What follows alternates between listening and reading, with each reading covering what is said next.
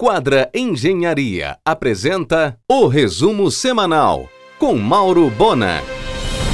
Em convênio assinado, a Hidro repassou para o Hospital Adventista de Belém a missão de equipar e gerir o Hospital São José em Barcarena. Os adventistas pretendem montar uma equipe de ponta e os melhores equipamentos possível para esta missão. Será no final de março a eleição para o comando da Unimed Belém. É o maior plano de saúde do Norte. São quase 2 mil médicos cooperados votantes. No páreo, duas chapas, uma liderada pelo atual presidente Wilson Niwa e outra por Leila Feijó. Dependendo da vacina, a Unimed Belém programa um grande evento para abril. São as comemorações de seus 40 anos de fundação e sucesso. O movimento de navios mercantes no ano passado no Pará cresceu 6,2%, um crescimento bem pequeno, lógico que em função da pandemia. Saíram os números do aeroporto de Valdecães em 2020. Foram 2 milhões e 70 mil passageiros embarcados e desembarcados, 41,1% a menos que em 2019 registrados 29.779 pousos e decolagens, 22,8% a menos do que no ano anterior. Com todos os equipamentos Life Fitness já em Belém, a primeira unidade da Blue Fit na cidade será inaugurada no dia 1 de março na municipalidade com a DOCA, quase em frente à Companhia Belém Academia. Por R$ 99,00, sem taxa de matrícula, oferecerá, além de musculação, um número imenso de modalidades, entre eles fit dance, jiu-jitsu e pilates. Negócio de Humberto Macpi e investidores. Em um oferecimento de quadra Engenharia, Mauro Bona informa. O restaurante Família Sicília está sendo reestruturado para, a partir de março, abrir diariamente também para o almoço. A Mercúrio Alimentos está ampliando a sua capacidade de confinamento bovino no Pará, garantindo carne de alta qualidade. Nas unidades de Xinguara, Paragominas, Santa Isabel, Garapé-Miri e Abaetetuba. Todas com infraestrutura tecnológica e investimento em alimentação e bem-estar animal. Com as ampliações, a capacidade estática atingirá 50 mil cabeças. A FAAMA, Faculdade Adventista da Amazônia, com campus na estrada de Mosqueiro, lançou o curso de enfermagem enquanto aguarda a liberação do curso de medicina. Atendendo a pedidos, o argumento reexibe nesta segunda-feira entrevista com o médico Nilton Beleze sobre vacinas e o engenheiro Nelson Chaves sobre o Parque da Cidade, às 22 horas na RBA. Em um oferecimento de quadra Engenharia, Mauro Bona informa. Bela foto da orla do campus do Guamar, de autoria de Tarso Sarraf, ganhou a capa da Folha na edição de sexta última, em uma matéria sobre os seis índios venezuelanos que passaram no vestibular da UFPA.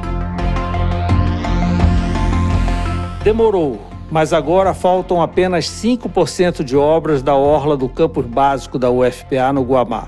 No campus profissional, ainda restam 30% para conclusão. Bancado pelo IFAM, ficará pronto agora em março o projeto de restauro do Complexo dos Mercedários, incluindo a igreja. Em março, o Armazém 25 inaugurará um completo café na antiga Praça da Visão, no mix do Pátio Belém. Algo bom na pandemia. A venda de livros pela internet cresceu 44%. Em um oferecimento de quadra Engenharia, Mauro Bona informa. Já está em testes na UFPA o supercomputador Apollo 2000, que permite o processamento de dados de alto desempenho. O equipamento foi custeado pelo FINEP com recursos do Fundo Nacional de Desenvolvimento Científico e Tecnológico. Seu uso permitirá um salto científico e tecnológico, resultando em maior impacto internacional das pesquisas desenvolvidas pela instituição. A máquina será futuramente instalada no Centro de Computação de Alto Desempenho em Construção no campus do Guamá.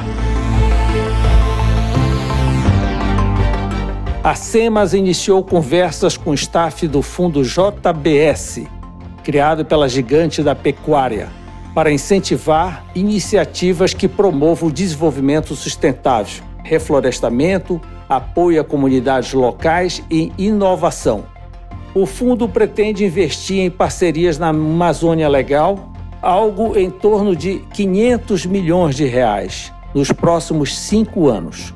A SEMAS buscará apoio ao Plano Amazônia Agora, especificamente nos programas Territórios Sustentáveis e Regulariza Pará, de incentivo à eficiência nas cadeias produtivas, rastreabilidade e regularização ambiental e fundiária.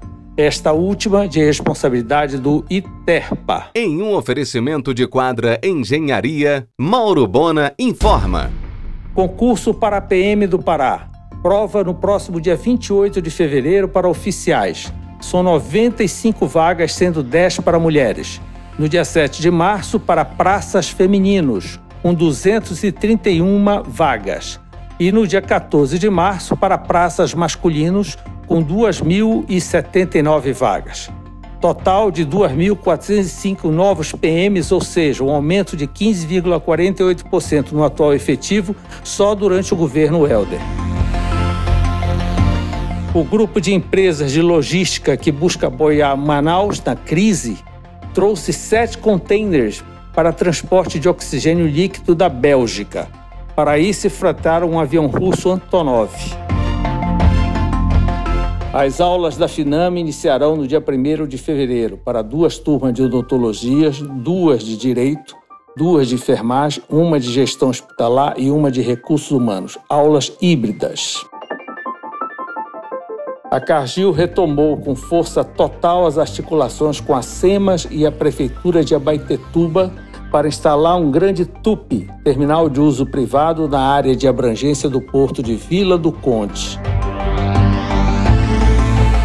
A Porto Belo, em parceria com o GPD, que representa a marca no Pará, anuncia duas arquitetas paraenses entre as 40 maiores do Brasil. Nos próximos dias, arquitetas Conceição Barbosa e Luciana Noura Gomes receberão das mãos de Pepeu e Thelma Garcia o reconhecimento que as levará para o coletivo criativo que ocorrerá ainda neste ano em Doha, no Catar. As vendas de medicamento para transtornos mentais como depressão, ansiedade e transtorno bipolar afetivo aumentaram 45% em 2020 em relação a 2019. A rede espanhola Zara em função da pandemia, fechou seis lojas neste mês de janeiro no Brasil.